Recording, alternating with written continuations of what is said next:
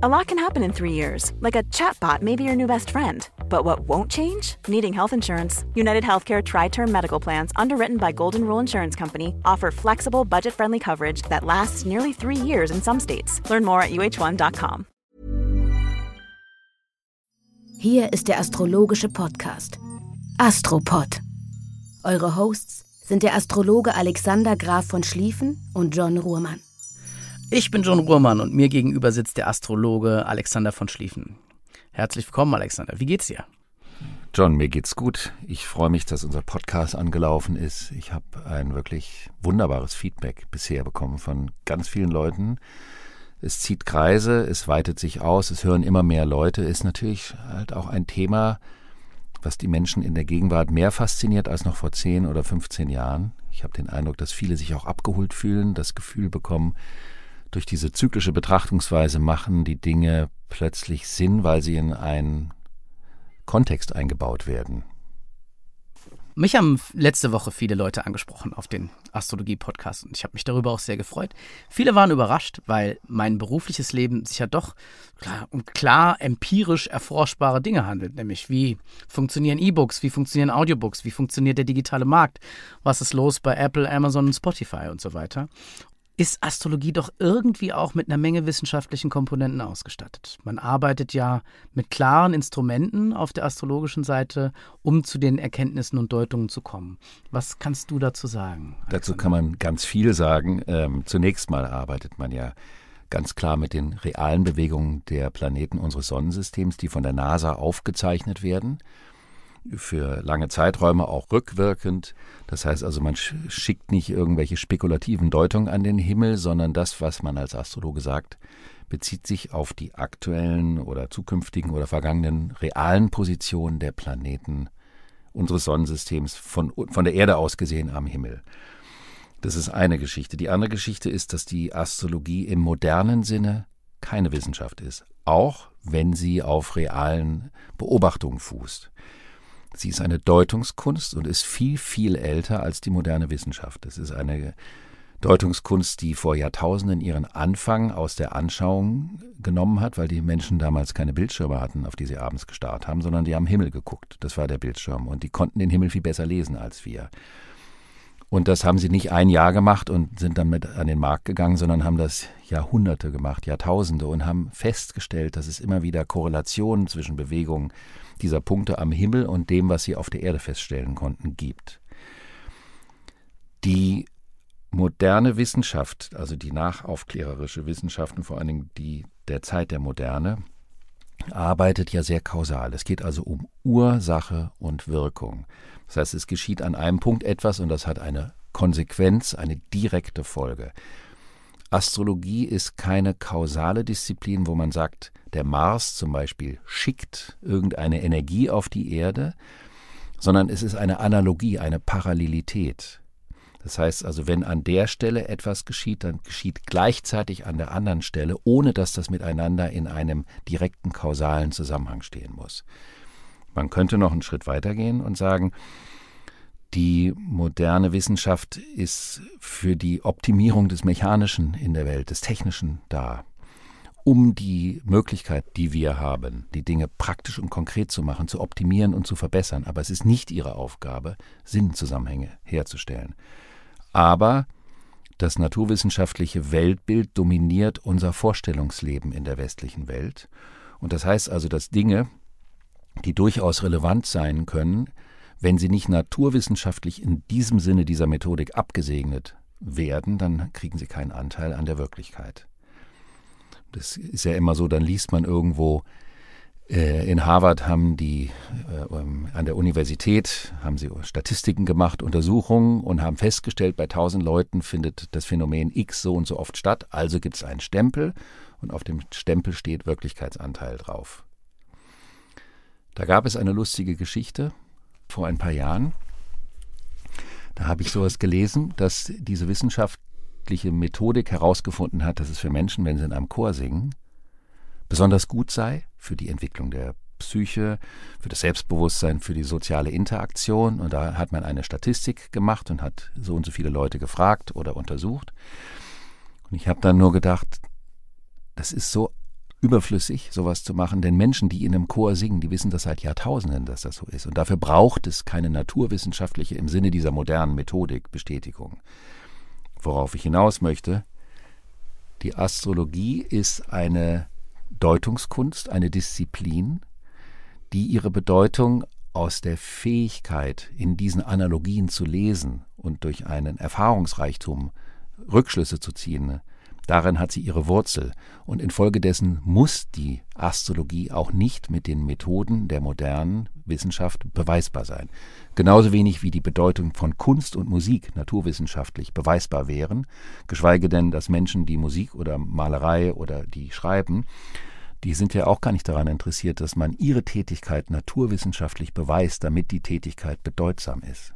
Ein Satz, der mir dazu immer einfällt, ist, vieles von dem, was bewiesen werden kann, muss noch lange nicht bedeutsam sein, aber hingegen etwas, was bedeutsam ist, braucht nicht auch noch bewiesen zu werden.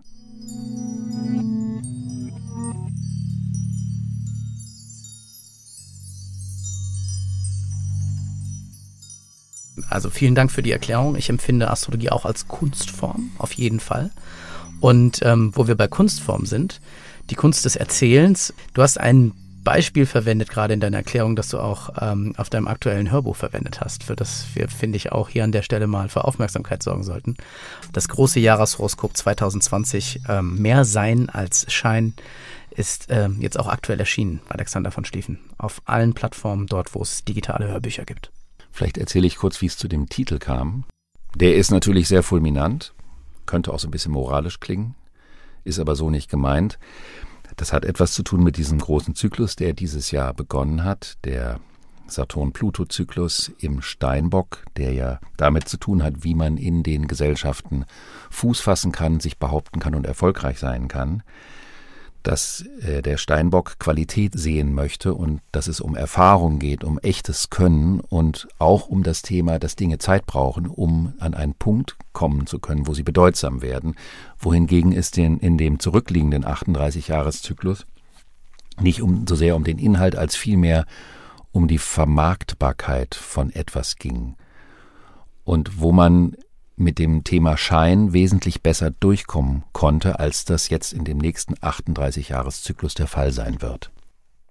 Das mit dem Inhalt, dass Werte an sich wichtiger werden, finde ich, merkt man in unserer Gesellschaft überall.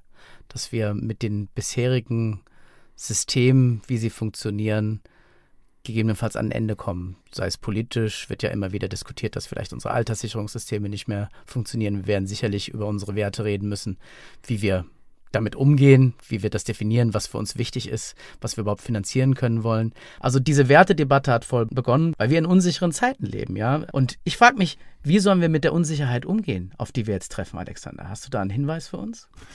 Die astrologische Antwort darauf wäre, dass man auf Substanz und Qualität baut und dass man schaut, was ist real gegeben. Also man sieht ja auch, dass die gerade die jungen Generationen den Wunsch haben äh, nach Werten und nach Orientierung und auch mit dem, in dem Umgang mit dem Thema Umwelt ganz andere Ansätze wünschen.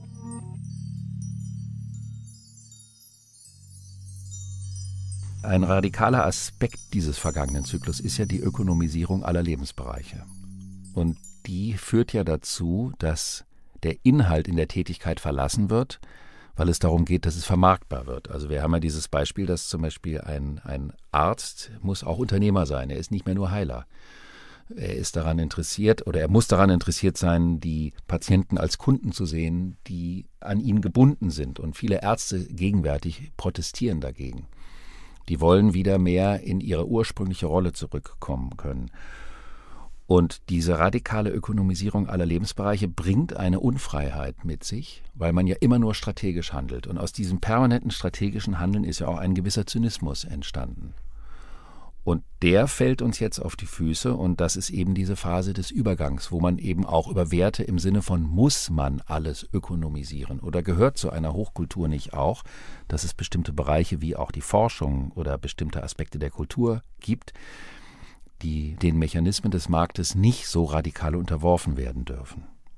Von der ökonomischen Lebens- und Umweltverschmutzung zur Konstellation der Woche. Was ist diese Woche los am Himmel und welche Analogien können uns begegnen im Leben? Eine der großen Themen, die da runtergebrochen werden und jede Woche, die wir uns ja jetzt anschauen, immer vor dem Hintergrund dieses großen Zyklus, da geht es um den uralten Kampf zwischen dem Patriarchat und dem Matriarchat. Und eine der wichtigsten Konstellationen in dieser Woche, und die findet am 9. 10. Februar statt, ist eine Begegnung des Planeten Venus, und die Venus symbolisiert die Weiblichkeit, und zwar nicht den mütterlichen Teil der Weiblichkeit, das ist der Mond, auf den werden wir in diesen Episoden auch natürlich noch zu sprechen kommen, sondern es ist die anziehende, die körperlich anziehende, erotische Weiblichkeit der Frau. Und diese Venus trifft auf zwei kleine Asteroiden, respektive auf einen Asteroiden und auf einen rechnerischen Punkt, der aber in den letzten 30 Jahren der Astrologie eine ganz große Bedeutung bekommen hat. Und zwar ist das Chiron und Lilith. Und diese Konstellation bildet so etwas wie ein Aufschrei der Wut des Weiblichen, bringt es mit sich. Das hat auch was zu tun mit dem Thema Feminismus. Das hat was zu tun mit der ganzen Geschichte der Feminismusdebatte. Ich habe mir natürlich auch ein paar Horoskope von Damen äh, Simone de Beauvoir oder ähm, Alice Schwarzer angeschaut und ähm, Damen aus dem Umfeld, weil die, um in diesem Bereich aktiv zu sein, natürlich auch bestimmte Konstellationen mit ihrer Venus oft in ihrem Horoskop haben, dass sie so kämpferisch werden, um sich für dieses Thema der modernen Weiblichkeit einzusetzen. Die Venus ist in dieser Woche im Zeichen Widder. Da gehört sie von Hause aus eigentlich nicht hin, denn die Venus gehört in die Waage oder in den Stier, wo sie ihre Weiblichkeit entfaltet, und Widder ist das Zeichen des Marses, also das explizit männliche Zeichen. Das heißt, die Venus im Widder betont die männliche Seite in der Frau. Und äh, sie betont auch einen aggressiven Tätigkeitsaspekt in der Frau. Und die trifft, wie gesagt, am 9., 10. Februar auf Lilith und auf Chiron. Und ich möchte zu beiden etwas sagen, warum daraus so ein großes Fass aufgemacht wird. Lilith ist seit ein paar Jahren, wie gesagt, in Mode in der Astrologie. Und da geht es um die kämpferische Seite, um den Racheengel in der Frau, im Weiblichen, um etwas, was durch den Siegeszug des Patriarchs, des Patriarchats, schon seit Jahrtausenden im Weiblichen unterdrückt wird. Man sagt ja, dass Lilith die erste Frau Adams gewesen sein soll, die aber dann in die Wüste geschickt wurde. Und es geht ja in vielen gesellschaftlichen Bereichen immer um die Frage zwischen dem patriarchalen und den matriarchalen Strukturen. Dieser große neue Zyklus im Steinbock, Steinbock ist nämlich ein weibliches Zeichen und Steinbock regiert die Zeit, da wird es ganz groß um die Frage der Reintegration des Matriarchalen in das Patriarchale gehen, denn unsere Gesellschaft ist nach wie vor tendenziell eher patriarchal als matriarchal und es gibt ja auch in der Geschichte sogenannte matrilineare Kulturen, das heißt, wo die geschlechtsspezifischen äh, Kompetenzen verteilt sind und man nicht versucht, in die Bereiche des anderen reinzufummeln.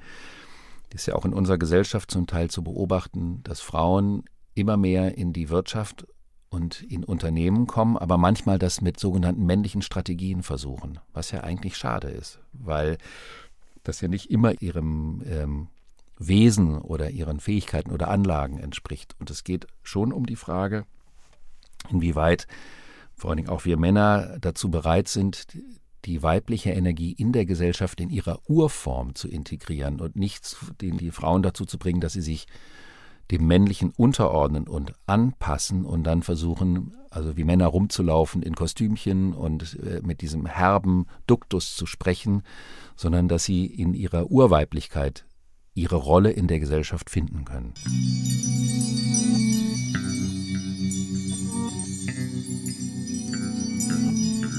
Mir kommen irrsinnig viele Dinge in den Kopf, wenn du das sagst. Also wir haben äh, Megan aus äh, England weggehen sehen. In der MeToo-Debatte findet jetzt der Prozess statt. Aber was können die Leute sich noch mitnehmen aus dieser Woche für sich? Worauf müssen wir achten, wenn wir durch diese Woche schreiten, Alexander? Ja, dass diese Konstellation ist also sehr stark und da können tiefe, alte Wunden stimuliert werden und auch zu heftigen Reaktionen, mitunter zu Überreaktionen führen im Miteinander. Das heißt, gilt das für die Liebe und für die Beziehung? Das gilt für Beziehungen, ja, ja für Beziehungen. Aber können also, auch berufliche sein, oder? oder kann auch, im, aber im beruflichen haben wir ja auch Beziehungen. Mhm. Und auch da kann jemand in die Tür reinkommen und sagt einen Satz, den ich unter Umständen falsch verstehe, weil ich gerade so aufgelegt bin, und dann reagiere ich über. Aufgrund einer solchen Konstellation wird so ein Thema stimuliert, dass man eben sehr stark reagieren kann. Und so eine Überreaktion kann auf der einen Seite dazu führen, dass man Porzellan zerbricht, auf der anderen Seite kann die aber auch was in die Sichtbarkeit bringen, was danach bearbeitet werden kann und wo einem bewusst wird, worum es im Grunde genommen geht und woher auch in einer eigenen Biografie eventuelle Wunden herkommen, wo also dieser Aspekt eines Verletzten, eines nicht genügend wertgeschätzten äh, Selbstbewusstseins, wo das seinen Ursprung hat und was man auch dagegen tun könnte aus sich heraus, um sich nicht immer von den anderen in der Wertschätzung abhängig zu machen, weil die Venus im Widder ist, geht es also um das, was kann ich machen? Welchen Impuls kann ich setzen? Was kann ich für mich tun, um mich sicherer oder wertiger zu fühlen, um das nicht abhängig zu machen von jemandem, der meine Vorstellung von meiner Wertschätzung nicht bestätigt und ihn deswegen zu dissen, wie man so schön sagt. Also fällt mir ein schönes Zitat ein, das ich die Woche gelesen habe von Warren Buffett, dem Investorengott aus den USA, der gesagt hat, wahre Macht ist sich bei Kritik zurückzulehnen, sie sich anzuhören und nichts zu sagen. Das wäre ein wundervolles Motto für diese Woche. Ja, wir hoffen, euch hat der Podcast gefallen. Ganz wichtig ist uns euer Feedback. Ähm, was interessiert euch? Was hat euch gut gefallen? Was fehlt euch vielleicht noch? Und vor allen Dingen, wenn es euch gefällt, bitte empfehlt den Podcast weiter. Bleibt uns treu und gebt uns fünf Sterne, auch wenn es unendlich viel mehr gibt.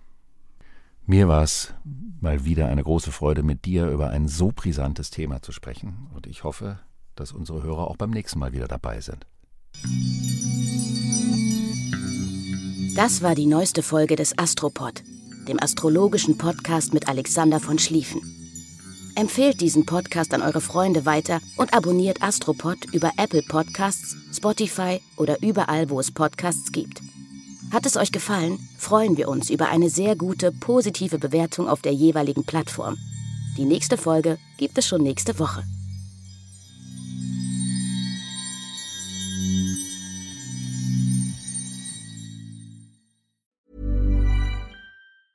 Mom deserves the best, and there's no better place to shop for Mother's Day than Whole Foods Market. They're your destination for unbeatable savings, from premium gifts to show-stopping flowers and irresistible desserts. Start by saving 33% with Prime on all body care and candles. Then get a 15-stem bunch of tulips for just $9.99 each with Prime. Round out Mom's menu with festive rosé, irresistible berry chantilly cake, and more special treats. Come celebrate Mother's Day at Whole Foods Market.